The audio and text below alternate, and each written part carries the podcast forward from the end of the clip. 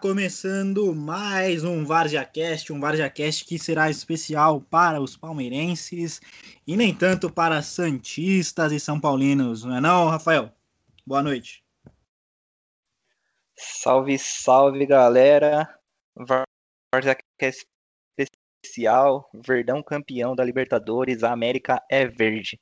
Em uma final chata contra o Santos, mas para o torcedor isso não importa, foi emocionante, gol ali no finalzinho, Palmeiras campeão e agora rumo ao Mundial, quem sabe. Para o Santos fica aí a tristeza, apesar da, da boa campanha, o time todo está de parabéns, quem sabe na próxima. E os times paulistas que decepcionaram essa temporada, o Corinthians está tentando aí buscar uma vaga na Libertadores, é o que resta.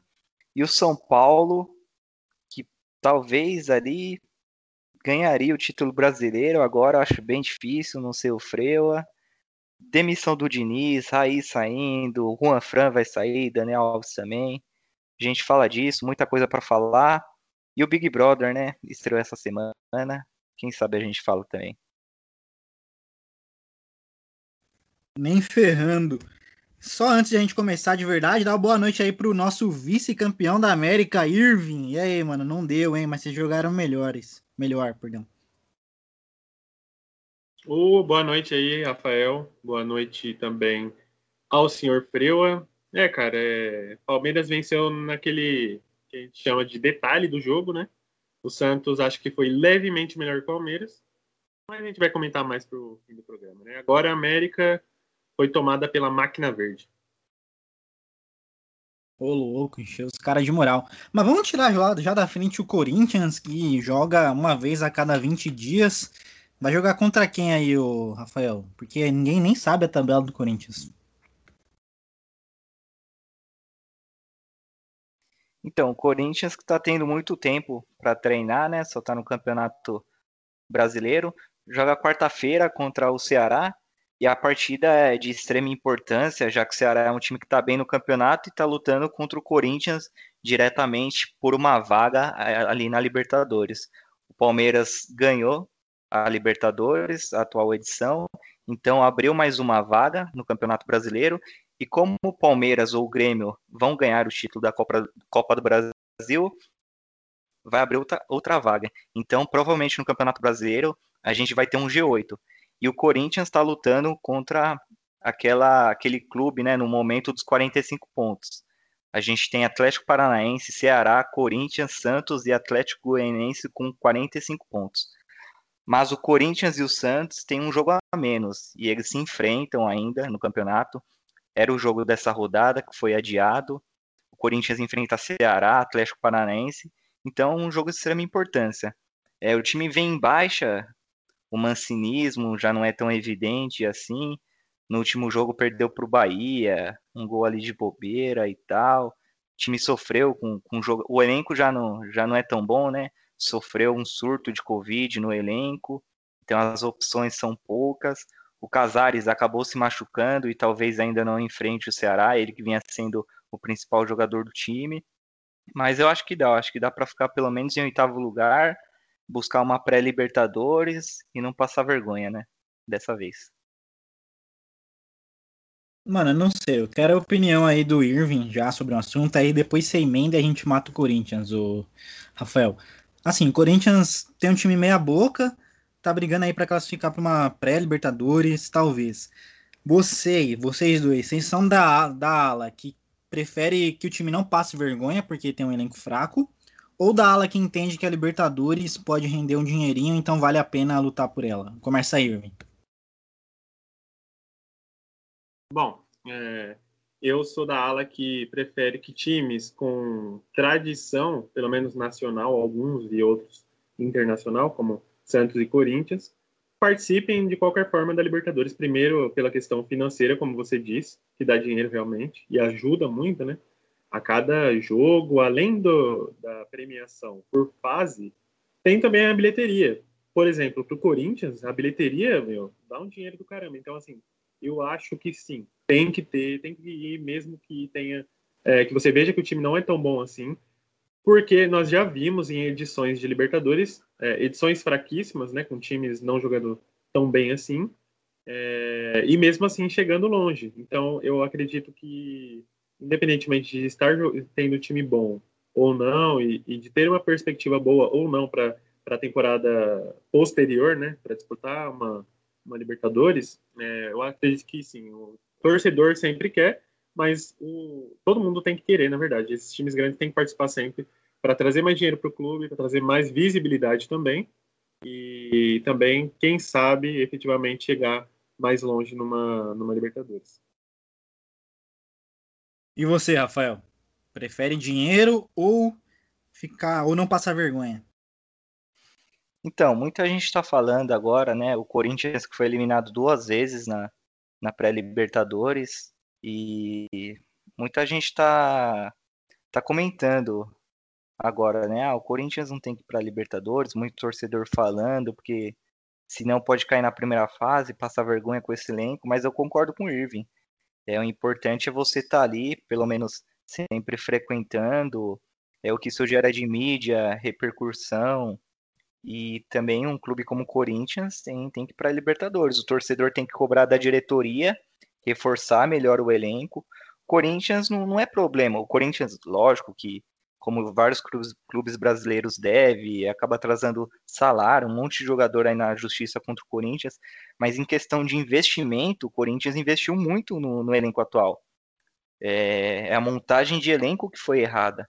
Então, o departamento de, de futebol, é, olheiro, quem, quem tá vendo isso aí, que tem que, tem que, tem que melhorar, né? E o Corinthians tem que reforçar o elenco para Libertadores. E como o Irving também falou, é, caso a próxima edição a gente já tenha torcida presencial, a gente sabe que a bilheteria conta muito e passando de fase pode ganhar uma grana, então eu sou a favor de, de os clubes irem sim para a Libertadores de, de qualquer forma. Então é isso. Então é isso aí. E temos um campeão entre nós, hein? Temos o Rei da América aqui entre nós, um discípulo de Rony. E aí, Fernando, boa noite. Como é ser campeão da. Libertadores? Fala aí. Boa noite, rapaziada. Tudo tranquilo? Boa noite especial aí pro Irving. Tranquilo, Irving? Tá de boa? Coração tá bom? Tá? Então tá de boa. Bicho, é felicidade demais, mano. É, é um sentimento inexplicável, sabe? é, eu não consegui nem reagir, tá ligado? Eu fiquei paralisado, mano. Tipo, mano, isso tá acontecendo de verdade, não é possível. Isso realmente. O Palmeiras realmente tá sendo campeão da Libertadores aqui. É, é, um título que eu almejo desde quando eu nasci. Eu nasci em 98, beleza? O Palmeiras ganhou em 99, mas eu tinha um ano de idade, então. É mesma coisa que. Quer dizer, mesma coisa não, é não ter visto, né? Então, você vê um título inédito para você é uma coisa surreal, cara. E não é a primeira vez que, pelo menos eu, acho que muita do, das pessoas que nasceram depois aí do até, sei lá, de 95, que não viu o Palmeiras ganhar nada, entendeu? Então, por exemplo, em 2016, que foi o brasileiro, é, foi a primeira vez que eu vi o Palmeiras ganhando o brasileiro também. E, mano, é, é cada sentimento bom de sentir que que eu acho que não só o futebol, mas que o esporte em geral, para quem realmente ama, consegue proporcionar. É, então, é isso aí. Muitas felicidades para mim, muitas tristezas aí pro Irving Like Jones. E é nóis. Então é isso aí, mas antes da gente chegar nesse ápice de felicidade, a gente tem que falar de tristeza, de lamento aqui, Vamos falar do São Paulo Futebol Clube, um dos times mais pipoqueiros dessa década. É a grande novidade do dia para você que estava em Marte e não sabe, Fernando Diniz finalmente foi demitido do São Paulo. É, o presidente Júlio Casares falou que foi porque ele não atingiu os resultados que ele tinha prometido é, nas reuniões que teve antes do jogo contra o Coritiba e contra o Internacional. Perdão, antes do jogo contra o Atlético Goianiense, contra o Internacional. E, cara, tava merecendo cair, né? Essa é a verdade. Principalmente porque o Diniz não conseguia apresentar nenhuma alternativa para para surpreender os adversários que estudaram o time dele o campeonato inteiro e falaram: hum, é assim que a gente consegue parar. E beleza, um jogo ok, outro jogo ok, o adversário fazendo a mesma coisa e ele simplesmente não muda, não fazia nada. A única coisa que ele fazia era tirar um zagueiro, colocar o Vitor Bueno e colocar o Luan pra zaga. Foi isso vários jogos, sendo que isso não estava resolvendo. Então, assim, cara, não entendo o que, que ele quis fazer. Eu sei que o elenco do São Paulo não é o melhor do Brasil, mas dava para pelo menos tentar, porque eu entendo assim, se ele tenta fazer alguma coisa, ele dá uma transferida para os jogadores, né, mano? Eu teria colocado mais o Toró, mais o Paulinho Boia, mais o Rojas, porque esses caras podem fazer uma coisa diferente, né? Jogar pelo lado, uma coisa que o São Paulo não faz. O São Paulo prefere jogar pelo meio e os adversários perceberam isso, isso, né, e marcar a saída de bola. São Paulo vem errando isso vários jogos. E eu acho que essa insistência do Diniz em não mudar, ou a incapacidade em não conseguir mudar a equipe, fazem com que ele mereça sair. Acho assim que ele teve, um, teve bons momentos no São Paulo, conseguiu durante um tempo implantar uma filosofia legal, era legal ver o São Paulo jogar. Mas, cara, para ficar para a carreira dele é isso aí, mudar quando for preciso mudar, mano. Você tá vendo que uma coisa dá errado e você insiste é, na mesma coisa que tá dando errado, sem propor alguma coisa de diferente, isso aí não vai levar profissional nenhum a lugar nenhum nunca. E a grande chance da carreira do Diniz até agora tinha sido no São Paulo. Tomara que ele aprenda alguma coisa e vamos ver, né? Para os técnicos aí, o São Paulo falou em 80 mil nomes, né? Como sempre. Tem o Miguel Ramírez, tem o Thiago Nunes, é, tem o BKSS, tem até o treinador do Porto, o Vitor Ferreira. Já falaram até Abel Braga, mas aí, mano, ainda bem que, tipo, já vai começar outra temporada logo, não vai ter tempo de ficar tanta tanto blá blá blá de, de, técnico. Mas aí eu quero ouvir de vocês aí. Vocês acham que o Diniz mereceu cair? Primeiro o Fernando que chegou agora. É, então, lembra que, não sei se vocês lembram, logo quando voltou os campeonatos e tudo, Campeonato Paulista, a gente. Eita! a gente estava discutindo, tipo, que técnico que, que vai continuar se mantendo no cargo, aí era o Luxemburgo ainda, e tinha o Diniz, é, o Gesualdo no Santos, e se eu não me engano, eu acho que era o, o, eu não lembro se era o Thiago Nunes ainda, acho que era o Thiago Nunes ainda no Corinthians, e a gente ficou falando que o, o primeiro a cair seria o Diniz. E foi o último. E eu acho que foi claro que teve seus bons momentos, mas não acho que tenha sido a melhor opção. É, eu, infelizmente, eu sou daqueles que, que sabe, por mais que, que seja errado, eu acho que se não tá dando certo, em, sei lá, em dois, três meses, é, eu acho que não vai dar certo mais. É, o Giris quase me mostrou o contrário, mas eu, eu vi que que não, mais uma vez, que não é assim que acontece, pelo menos aqui, não aqui no Brasil, né? Talvez fora é, seja mais fácil. Então, eu acredito que ele tenha, é, tinha que cair sim. Eu acho que não agora, talvez no final do campeonato, porque não vai mudar muita coisa. Eu não sei se é, se ele saindo agora, os jogadores vão ganhar alguma motivação, alguma coisa assim, e dar aquela impulsionada no campeonato, para pelo menos não perder a, a classificação direta para Libertadores. Porque e, quando você vai para pré-Libertadores, é, já são jogos a mais, já é uma canseira a mais. Então, é, eu acho que foi esse o pensamento da diretoria. É, o Irving, o Fernando aí falou que não sabe se é o planejamento certo, mas a verdade é que três dias depois que acabar o Campeonato Brasileiro, já tem o Campeonato Paulista. Então ninguém vai ter tempo de fazer uma pré-temporada e conhecer jogador, contratar. Já vai ter que ser no susto, já valendo outro campeonato, outra temporada. É, o que, que você achou dessa demissão do Diniz? Você teria esperado ou fizeram certo? Bom, é bem claro aqui, vocês devem saber também, é, que eu sou a favor da continuidade técnico, mas nesse caso o Diniz teve já um ano e não sei quantos meses, quase dois anos aí, para poder fazer o São Paulo jogar bola, né? Ele fez durante muito tempo, tanto o São Paulo era líder até pouco tempo, né? Com pontos de distância. É, o que motivou a queda de São Paulo, não vou entrar muito no mérito, porque acho que vai alongar muito, mas quando um técnico que está tá quase dois anos no cargo, um ano e meio, né? Quase um ano e meio no cargo, é, demonstra o time, né? Demonstra uma perda de, perda de confiança com o técnico, porque isso é perda de confiança. Não existe um time que estava jogando do jeito que o São Paulo estava jogando, simplesmente não conseguir fazer mais nada para mudar. O time estava sete pontos na liderança, é, contra os mesmos adversários. Agora o São Paulo está brigando para sair do G4, né? Igual os que estão aí nas redes sociais. Então, assim, trocaria o Diniz, né? Trocaria com certeza. Mas eu não trocaria, não sei se eu trocaria agora, porque é um momento muito crítico, né? Faltam seis rodadas, cinco rodadas para acabar o campeonato. O São Paulo, claro que muita gente acha que o São Paulo não sai, né, da zona de Libertadores. Realmente é muito difícil, até porque não tem muita concorrência dali do G4 para baixo, né? Então, há muitos times interessados. O Palmeiras, por exemplo, campeão da Libertadores, já está classificado. O Grêmio também pode conseguir uma, uma classificação direta. E os outros times estão muito distantes. Mesmo assim, é uma, eu evitaria qualquer tipo de catástrofe, né? Eu ficaria mais no seguro. É, então, eu manteria o Diniz até o fim do campeonato, até a última rodada. E eu acho que isso não, não iria mudar. O São Paulo continuaria jogando mal, mas é, pela tabela que o São Paulo tem, né, que é um pouco fácil, eu acho que o São Paulo ia voltar a vencer algum jogo. Não era possível que o São Paulo ia terminar o campeonato sem vencer nenhuma partida. Então, eu terminaria com o Diniz, né, para poder dar essa segurança, porque o técnico que vim, independentemente do técnico que vier, é, que eu acho que agora o São Paulo não vai conseguir grande coisa, porque a temporada está acabando.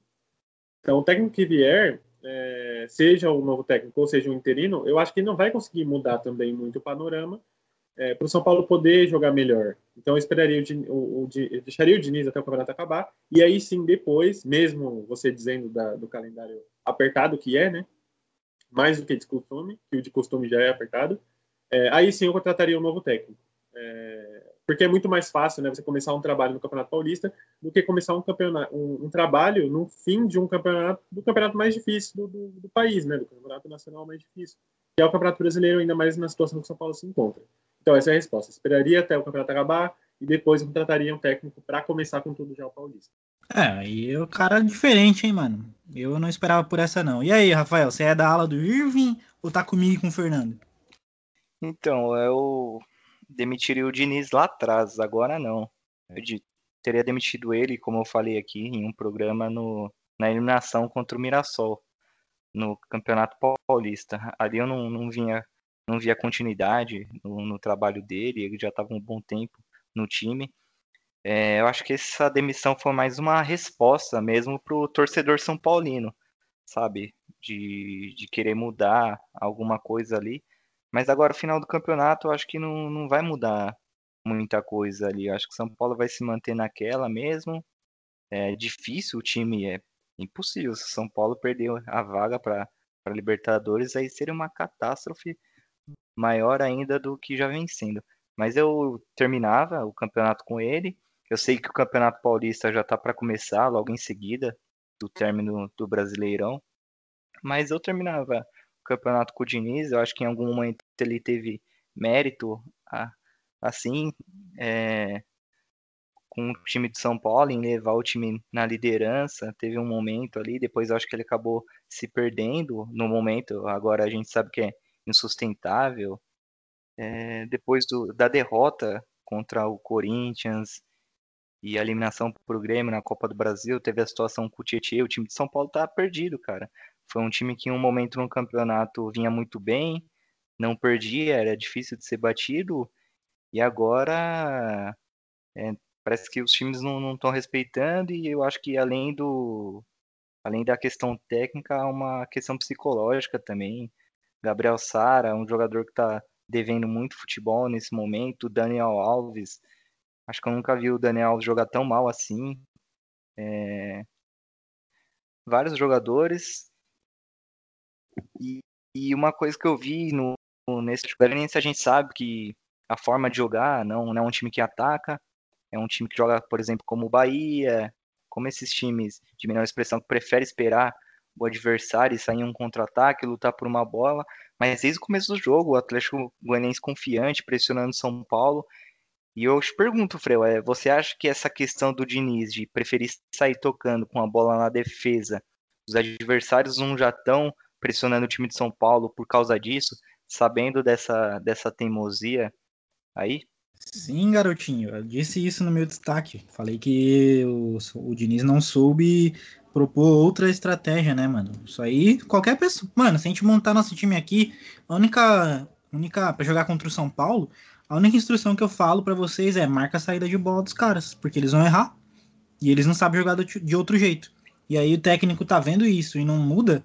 E pelo contrário, ele apoia esse esquema que tá dando errado, eu não entendi. Eu achei que ele foi muito inconsequente, suicida. Sinceramente, bateu cabeça e mostrou que não tá preparado. Oi, eu vi aqui, tá ó, Thiago Nunes, hein, especulado no São Paulo, o que, que você acha? E o Casares, ele falou Ó, Casares diz que missão do novo técnico é ter DNA de conquistas e detalhe a procura. Você acha que São Paulo tem que pegar um técnico vencedor, tipo um Cuca, assim, um cara vencedor mesmo? Mano, o Cuca trabalhou no São Paulo e pediu demissão porque falou que não conseguia fazer o time ganhar. Mas assim, eu acho que eu gosto do Thiago Nunes. Para mim, no Corinthians ele se ferrou porque pegou um time muito fraco o Corinthians do Mancini é muito melhor do que o Corinthians do Thiago Nunes em termos de, em termos de opções. Eu gosto do Thiago Nunes, gosto do Ramires. E assim, técnico vencedor. Quem é o técnico vencedor que tem aí? Tem o Felipão, que tem 80 anos e não consegue fazer mais nada. Não sei quem é o técnico vencedor. Para mim, eu apostaria no Thiago Nunes. Ah, para. O Luxemburgo tá empregado lá. Também já, já deu. Você só quer empurrar a Austrália, hein, tio? Tá tirando. Para mim, mano, é não importa o técnico que venha. O importante é o São Paulo e São Paulo Futebol Clube ser um lugar que dê para trabalhar, mano. Porque tava tudo certo no time, aí de repente começou uma briguinha ali, aí é torcida que apedreja, aí é o ambiente interno que é ruim, não tem quem resolva. Pode colocar o Messi, o Klopp e o Cristiano Ronaldo que vai dar errado. Então, o problema do São Paulo não é trocar o técnico. Se fosse trocar técnico, já tinha resolvido o problema há seis anos. É isso aí, fechou? Ô, Freu, não, só para finalizar mesmo, é, nesses anos do São Paulo, desde 2012, esses anos desastrosos, com algum bom momento ou outro ali, qual que você acha que foi o técnico mais injustiçado no São Paulo em questão de continuidade de trabalho? Você acha que foi o Aguirre, o Osório? Quem que você acha aí? Ah, cara, o Osório, assim, ele quis sair, né? Ele saiu para a seleção da Colômbia, se eu não me engano. Não lembro, ele saiu para uma seleção. Então ele que pediu para sair. Eu acho que Verdade, o Aguirre, cara. É. Obrigado. O Aguirre foi muito injustiçado porque o elenco começou a despedaçar. E aí eu entendo que, tipo, ele não tinha tanto controle assim. E eram uns caras muito cobrão, sabe? Uns caras muito malandro de bola e aí é difícil para o técnico conseguir conter isso quando você tem esse tipo de, de jogador no elenco. E ele saiu de. Mano, é, tudo bem, o time já vinha há um, há um tempo sem vencer. E eu acho que ele empatou com o Corinthians e saiu, tá ligado? Era um resultado muito comum. Empatar, empatar com o Corinthians, normal. É, e aí eu acho que meio que aceleraram a saída dele porque não era o técnico que, que queriam, os jogadores queriam, né? E aí, para mim, eu acho que foi o mais injustiçado. O Ney Franco também, né? O Ney Franco não se bicava com o Rogério. O Ney Franco trouxe o último título, não se bicava com o Rogério. Um jogador, mais uma vez, tomando um tamanho maior do que ele deve ter dentro do, de um clube de futebol. Mas acho que o Aguirre foi o maior. Então, beleza? Podemos trocar para o Santos? Bora. Então, bora falar de Libertadores. Cara, que jogo horrível. Mas, mesmo sendo horrível, temos um campeão e é isso que importa. Se chegou na final e levantou a taça, foi porque mereceu. Porém, falaremos do lado perdedor primeiro, com o Irving. Cara, o Santos jogou melhor o segundo tempo. Se futebol fosse justiça, né, cara? O Santos podia ter quatro títulos hoje. E aí, Irving? Sem chorar, mas fala sem chorar. Mentira. Eu não choro, não, rapaz. É, vamos lá, começar pelo começo. É, minha opinião, obviamente, que é minha vez de falar. Durante os 90 minutos, os 90 minutos, fazendo uma média assim, eu acho que o Santos foi ligeiramente melhor que o Palmeiras. O Santos, obviamente, propôs o jogo. o Abel Ferreira decidiu colocar no Palmeiras defensivo, é um Palmeiras mais retraído, para jogar no contra-ataque na velocidade. Isso não deu certo, né? Porque o Palmeiras não teve chances claras de gol. Foi o gol, que foi o. A chance clara de gol foi o gol. É... Mas o Santos também não teve chances claras de gol. O Santos dominou a partida, é, tendo mais a bola, né? Propondo o jogo, digamos assim. Não sei se jogou melhor, mas propôs o jogo. O Palmeiras venceu o jogo porque foi aquele time que teve a oportunidade e aproveitou ela melhor. Finalizou melhor, né? O Santos até teve uma oportunidade, se bem eu me lembro, num cruzamento do Marinho, que o Caio Jorge não conseguiu.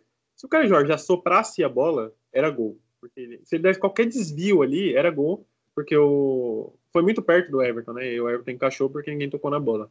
Teve também um outro lance com o Veríssimo, que ele tentou dar uma cabeçada e também não acertou. Outro lance que, se ele sai um pouco antes do cruzamento, o jogador do Palmeiras ia seguir ele, ele poderia também ter feito gol. É, cara, essa, essa final foi aquele jogo no detalhe, né? Foi o jogo no detalhe. O Palmeiras fez o gol no último minuto, cara. No último, acho que faltava um minuto. Foi aos 98 ou aos 99. Foi aos 99, né?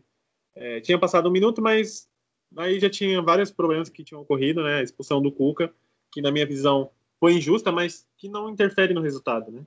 Não tem nada a ver. Um, tudo bem, pode ter tido uma, como muitas pessoas estão dizendo aí, uma, uma queda emocional da, da equipe, né? Como um todo, os 11 jogadores. Eu não acredito nisso, muito assim. Eu acho que não é o suficiente para o time ter é, sendo, sido desatento, né? Porque, primeiro, o que acontece é que ele tirou o Felipe Jonathan, e aí eu também não posso julgar porque eu não sei a questão. Eu não sei por que, que ele tirou o Felipe Jonathan, se era por cansaço ou se ele sentiu alguma coisa, né? Então não tem como eu, eu falar aqui, mas se não foi por nada disso, foi errado na minha opinião. Ele colocou o Wellington, né? Se eu não me engano.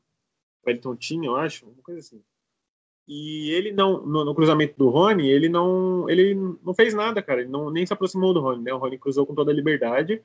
E a falha do Pará foi evidente no lance também, porque, cara, é aquele negócio. Mesmo que o jogador do Palmeiras conseguisse cabecear, se você disputa a bola com, com outro jogador, é, mesmo que ele consiga cabecear por inteiro, provavelmente ele não teria feito gol, porque você atrapalha né, a ação do atacante. Então, tipo assim, se ele encosta no jogador, pula por igual, sem fazer o pênalti, claro, é, é uma coisa que atrapalha né, a finalização. Então, é, poderia, pode ser que ele não, não, não, não, não teria feito gol, porque a bola foi muito no limite né, do gol. Ela foi indefensável.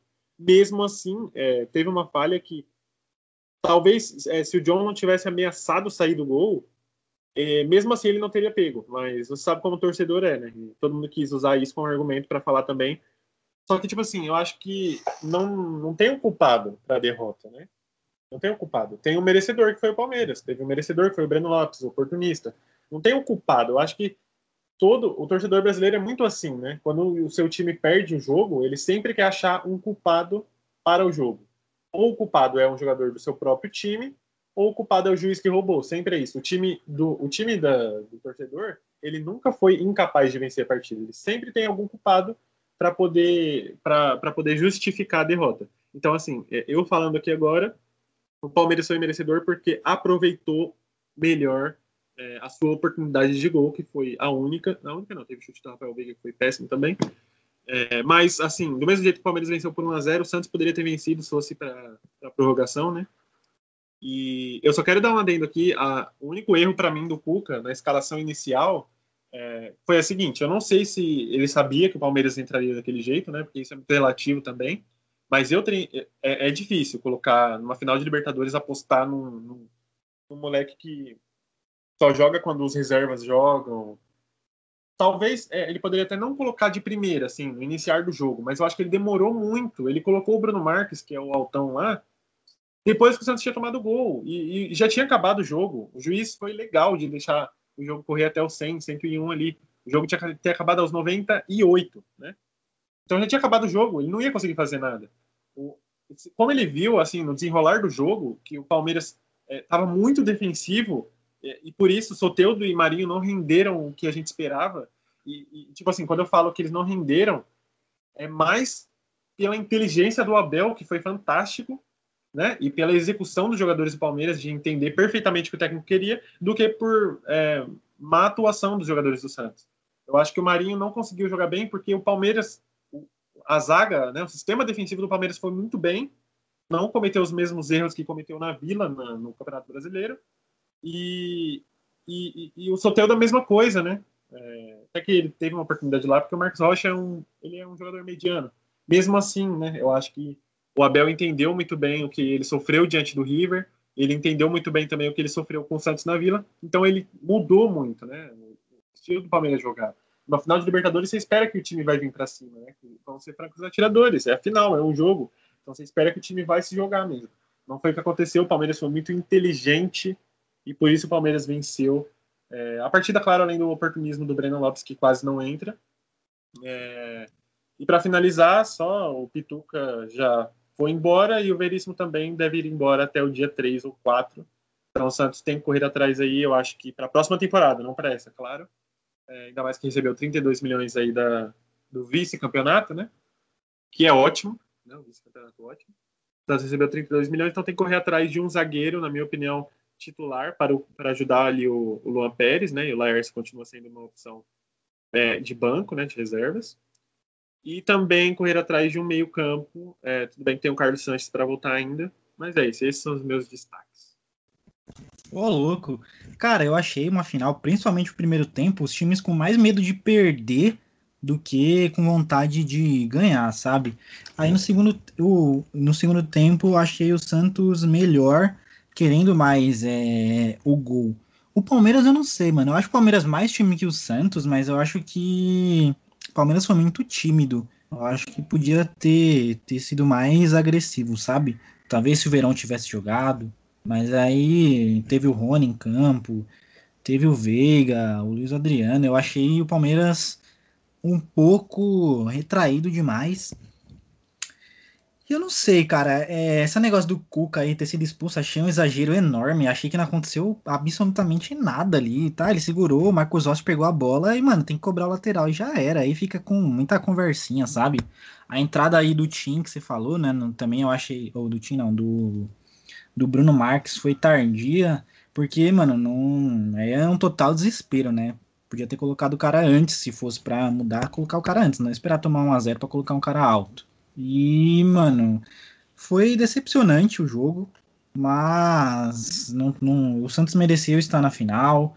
Mas futebol é assim, ganhou quem meteu uma bola na rede e parabéns. É, vamos falar então do campeão, né? Palmeirinhas, 20 anos depois, Cara, eu vi o Palmeiras palmeirar na Libertadores minha vida inteira até esse momento e de repente os caras venceram é, a sua segunda conquista internacional deste campeonato. E aí, Fernando, e a emoção desse momento? Ah, é, é felicidade, né, cara? Eu tô, eu passei, sabe? Eu fiquei sabendo agora, no final da tarde, que o Diniz tinha sido demitido porque eu só vi Palmeiras. Eu tô vendo Palmeiras até hoje, eu não consigo parar de ver. É o dia inteiro, toda hora, todo momento eu tô procurando lá Palmeiras para ver algum vídeo, algum, é, alguma coisa, foto, porque foi um momento especial. Acho que não tem outra palavra. Especial, mágico, espetacular. É, esse é o sentimento. É o, é o campeonato que eu esperei a minha, minha vida inteira. Então, é o que eu falei, meu pai perguntou, meu pai não, não gosta de futebol. E eu falei assim, ó, eu não quero ser atrapalhado, porque esse é o jogo mais importante da minha vida. Então me deixa em paz. É... E, e, é isso, cara. E em relação ao jogo, é, eu vou discordar do Irving na, na hora que ele fala que o Santos propôs o jogo. Eu acho que são propostas distintas de dois técnicos e eu acho que a proposta do, do Abel foi melhor do que a proposta do Cuca e mais inteligente, porque se você der espaço para Marinho e para Soteudo, eles metem gol, isso é, é indiscutível. Os pontas é, do Santos são com certeza mais habilidosos do que o, os do Palmeiras, então eu acho que a decisão de jogar com um time mais equado, não falar para o Marcos Rocha, que fez uma partida impecável essa, esse jogo também eu não esperava por isso, estava morrendo de medo dele. E o Matias Vinha, que se mostrou porque que foi o melhor jogador do, do Uruguai na temporada passada. é, não deixaram o Soteldo e Marinho jogar, não conseguiram de jeito nenhum. E eu acho que, que isso foi. É, como que eu posso falar? Foi inteligente demais da parte do, Adel, do Abel e. Eu acho que foi, foi uma das peças-chave para encaminhar a vitória. E outro ponto que eu queria falar também foi que o jogo foi decidido nas substituições. É, assim que o, Breno Lopes entrou no lugar do, do Gabriel Menino, eu falei: esse português tá louco. Tá louco. Tá, eu xinguei, xinguei demais. Falei: esse cara tá louco, não, não sabe o que tá fazendo. Tá. Não sei. E, e assim que o, o Cuca tirou o Sandri para colocar o Lucas Braga, foi aí outra. Foi a substituição errada do Cuca. Porque acontece o seguinte: é, no momento que o, o Rony recebe a bola do. Até esqueci o nome do menino, do Danilo. O, ele fica sozinho, assim como, como o próprio Irving falou. E quem estava na marcação dele era o Lucas Braga. E eu fico pensando, caramba, se tivesse o Sandri ali ainda, o Rony não ia ter tempo de dominar a bola, parar e pensar. É difícil o menino pensar, mas quando ele pensa, ele consegue fazer direito. Então, no momento que o, o, o Rony recebeu a bola, o Lucas Braga deu, deu, total espaço, coisa que eu acho que o Sandri não ia deixar, ia morder, ia, ia para cima. E isso foi diferente. Foi aí que fez o cruzamento. E o Breno Lopes, na falha de marcação ali do Pará, que deixou as costas livres, é, subiu perfeito, cabeceou de olho aberto, perfeito. E é isso aí, cara. Eu acho que o jogo do Palmeiras foi, foi perfeito, inteiramente perfeito. É, inteiramente o que o, o Abel é, queria que fosse. É, o Palmeiras tinha apenas um título, o Santos tinha já tem três. É, o Abel nunca tinha ganhado um título na vida, assim como todos os meninos da base do Palmeiras. Então, eu acho que foi pensando nisso que o Abel é, pensou nesse estilo de jogo, em jogar mais recuado, jogar é, com cautela, e deu certo. Palmeiras campeão, rumo Mundial. É, cuidado aí, o Manuel Neuer. Ô, Fernando, e quem fez o gol foi o Breno Lopes, né, mano? Palmeiras tem, tá se consagrando por ter jogadores abaixo da expectativa fazendo gols importantes, né? Teve o Betinho e agora o Breno Lopes. E o Breno Lopes nem vai jogar o Mundial, né? Porque é, não sei a divergência contratual que tem, mas parece que ele não vai poder jogar. Cara, e essa, essa história aí, que tem tipo Luiz Adriano, Verón, Menino, Patrick de Paula, Gustavo Gomes. É, no outro título, acho que tinha o Marcos Assunção. É, tinha outros jogadores mais importantes, mas quem brilhou e apareceu assim foi o. Um jogador que ninguém esperava nada, né, mano? E foi o segundo gol do Breno, né, com a camisa do Palmeiras. É, exatamente. O primeiro foi no, no jogo anterior, que foi contra o Vasco, né? Ele abriu o placar lá no, é, no, no, no, Allianz Parque. É, e foi o primeiro gol dele, ele que vinha jogando bem, mas não conseguia marcar, balançou as redes lá. E, cara, até ele chegou em novembro no Palmeiras e, e conseguiu se consagrar o cara que fez o gol do título da Libertadores, o título mais importante do século até o momento. E, e assim como você disse, não é a primeira vez, teve o Betinho também, é, é, que fez o gol do, do é, da Copa do Brasil de 2015, 2014, não lembro. Peraí que deu branco, foi 2012, caramba, que o Palmeiras foi rebaixado, de 2012. É, aí também teve o Fabiano, que fez o gol da, da, do Campeonato Brasileiro de 2016. Teve o Fernando Praz, que fez o gol do título nos pênaltis em cima do Santos na Copa do Brasil de 2015. E agora teve Daverson também, beleza, que era centroavante, mas fez o gol do na final lá Teve o, o Nilson que errou aquele gol na Copa do Brasil, o Nilson. Esse daí, esse aí foi fundamental. Obrigado, Nilson. Thiago Ribeiro, que fez um gol no Vitória em 2014, rebaixou o Vitória e ajudou o Palmeiras. Esse foi importantíssimo. Obrigado aí, Santos. Você foi fundamental na conquista da Libertadores. É, e agora tem, teve o, o, Breno Lopes, cara, que assim como eu, falei mais cedo, é uma substituição que eu não gostei, que eu falei, esse cara tá ficando louco, nada a ver, tem o William Bigode pra colocar, muito melhor do que esse cara doido aí. E ele acabou fazendo gol. É, infelizmente não vai poder ir para o Mundial, porque o Palmeiras contratou ele antes de poder fazer inscrição para o Mundial, que, que seria, seria antes, né? Então não deu tempo do Palmeiras inscrever ele para o Mundial e por isso que infelizmente ele não vai jogar. Não por ele ser um jogador excepcional, mas porque eu acho que ele merecia, é, por causa do gol da, da Libertadores, ele merecia fazer uma viagemzinha aí para Dubai. E aí, Palestrinha, fala da final aí, mano. Você deu uma sumida, mas fala da final aí. Palmeiras 1, Santos 0. Ô, oh, perdão que tá cortando aqui.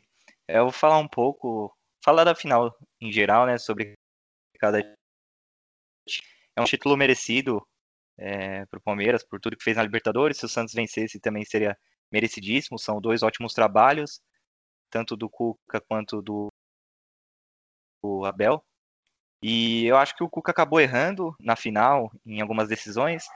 Eu iniciaria o jogo com o Lucas Braga. Eu não gostei muito das substituições dele também, como o Irving já comentou. O lance que ele foi expulso, achei nada a ver também. O, acho que num amarelo no máximo ali. Achei nada a ver a expulsão dele. Mas, cara, eu não sei se foi a pior final que eu já vi. Não, não me lembro de ter visto uma final tão ruim assim mas eu achei o jogo muito fraco, é, um nível muito abaixo do que os dois times já jogaram nessa Libertadores.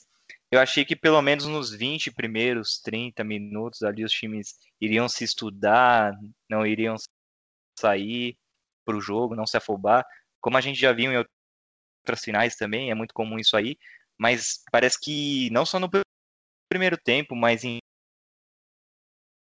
boa parte de segundo um dos times parecia acontecendo que o jogo foi muito fraco, a única chance certa de gol do Palmeiras foi a, a cabeçada do, do Breno Lopes, que foi o gol. O Santos também teve seus pontas anulados, isso eu elogio muito, como o Fernando comentou. O trabalho do Abel ali, o Vinha muito bem, o Marcos Rocha jogou muito bem também. Um jogador que fez uma partidaça para mim foi o Danilo. Jogou muito, cara, jogou muito. E o Marinho não conseguia fazer nada, ele não conseguia cortar para a esquerda, que é sua característica que tinha uma dobra ali marcação, às vezes algum lançamento acabava errando. O Soteudo também não, não foi bem. E as defesas predominaram, né? O Lucas Veríssimo, que agora vai ser de Santos, foi muito bem. A defesa do Palmeiras muito bem também. E foi um jogo que, apesar de não ter muitas chances, eu acho que o Santos foi é, levemente superior, um pouco melhor, assim. Não que fez muito, não fez praticamente nada, mas acho que teve algumas chances ali, algumas bolas perigosas. A principal para mim foi aquela sobra que o Felipe Jonathan finalizou, a bola passou raspando na trave. Eu acho que foi a principal. E eu acho que no geral o título foi, foi merecido, sim. Parabéns para o Palmeiras. Vamos ver se agora consegue levar o Mundial. O torcedor acha que já tem, alguns acham que não. São opiniões divergentes, mas, cara, se o Palmeiras ganhar do, do Bayern de Munique, enfrenta é, provavelmente o Tigres agora, né, na semifinal, mas numa possível final, se o Palmeiras ganhar do Bayern de Munique, meu, aí pode acabar o futebol. E pra gente terminar aqui, eu quero só deixar uma pimentada. Eu acho que o Rony Rústico foi o melhor jogador da Libertadores. Quero ver se vocês concordam. Vocês acham que o prêmio pro Marinho foi aquele prêmio de consolação, tipo o Messi na, na Copa de 2014, ter sido eleito o melhor? Eu, Posso falar? É, eu achei que, pelos números, o Rony deveria ter sido o craque da Libertadores, sim, mas por números, mas em questão de bola jogada e decisão, eu acho que o Marinho teria sido melhor, foi melhor sim, mas por números, o Rony. 50% para ganhar e 40% para perder. Cara, eu achei que foi o Rony, sim. Não, go não gostava do Rony até ele começar a brilhar na Libertadores, mas ele fez o que ele fazia no Atlético Paranaense de melhor, que é dar assistência, mano. E o cara foi espetacular nesse quesito.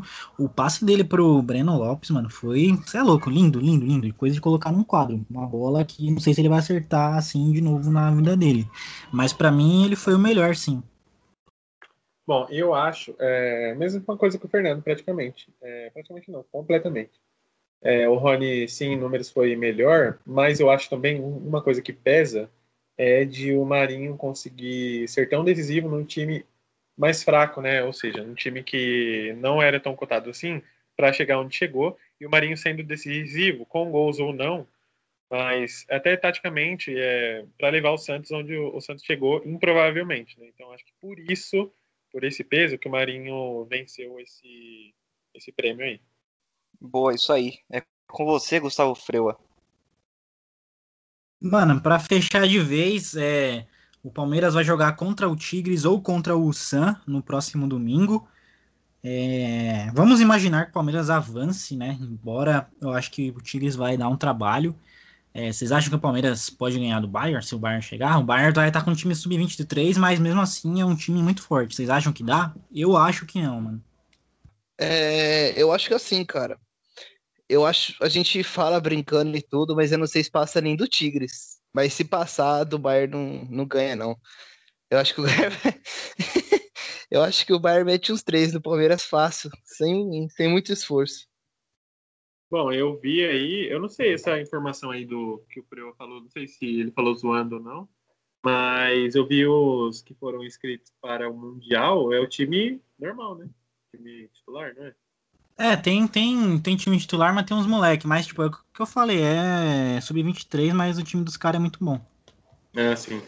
É, então, é, é que eu vou com o Fernando. O Fernando tá acertando todas hoje, hein? Acho que é a inspiração do, do, da Libertadores na cabeça ainda. O jogo contra o Tigres, pelo que eu tô vendo a imprensa falar aí, já vai ser um jogo muito difícil. O Tigres é um time arrumado, tem alguns bons nomes, como Gignac lá, né? Não sei se fala assim. É, mas é um time também completo, assim, acho que até pau o Palmeiras. Eu já não sei se vai ser tão fácil passar do Tigres. Se passar, contra o Bayern de Munique é muito difícil, né, cara? É... Claro que futebol é uma caixinha de surpresa, né? Tudo pode acontecer. Principalmente se o Palmeiras entender e fazer a mesma coisa e até mais um pouco do que fez contra o Santos, de jogar mais defensivamente, saindo nos contra-ataques para poder, poder fazer o gol numa bola bandida, como diz o outro. Aí eu acho que a chance do Palmeiras aumenta muito do que tentar encarar de frente a frente. Fechamos por aqui, senhores. Ó, oh, deixa eu falar, cara. Ah, você não falou? Perdão, mano. Fala aí. cara, é, no futebol tudo é possível. Eu acho que sim. O Palmeiras pode vencer o Bayern. Como o Irving citou, eu acho que o jogo contra o Tigres vai ser uma das semifinais mais difíceis que um time brasileiro possivelmente pode enfrentar. É, a gente teve o Inter sendo eliminado pelo Mazembe, o Atlético Mineiro pelo Raja Casablanca e não enfrentou o Bayern lá em 2013. Mas acho muito difícil uma possível final o Palmeiras vencer. É, em 2012, o Corinthians, eu falo que deu uma sorte sim de pegar o Chelsea já sem o Drogba, um elenco que era bom sim, o Corinthians teve muito mérito, mas de longe foi um time como, por exemplo, o Santos pegou lá em 2011, aquele Barcelona, ou então esse Bayern mesmo. Eu acho que vai depender muito da vontade do Bayern, assim. Acho que o Palmeiras vai ter que fazer, sabe, aquele melhor jogo e o Bayern fazer um jogo muito ruim. É, um titular importante que estava com Covid foi diagnosticado, mas foi inscrito, foi o Goretzka, que provavelmente deve retornar e jogar. E o Bayern vai com, com time máximo aí, pelo menos o titular. Acho muito, muito difícil. É aquela questão, é, vamos ver se não toma uma goleada, né? Os torcedores rivais estão torcendo por isso, para o Bayern sapecar o Palmeiras, um 7 a 1 é o Rony fazendo um gol ali no final, 90 minutos, 7 a 1 Bayern de Munique. Então é isso aí, senhores. Esse foi o VarziaCast. Não se esqueça de curtir no Instagram, arroba, underline VarziaCast. Esse episódio vai estar disponível no Spotify, na Deezer e no Castbox, então você não vai perder. Um abraço e até a próxima rodada. Alô. Falou, rapaziada. Valeu, fora Fiuk, fora Carol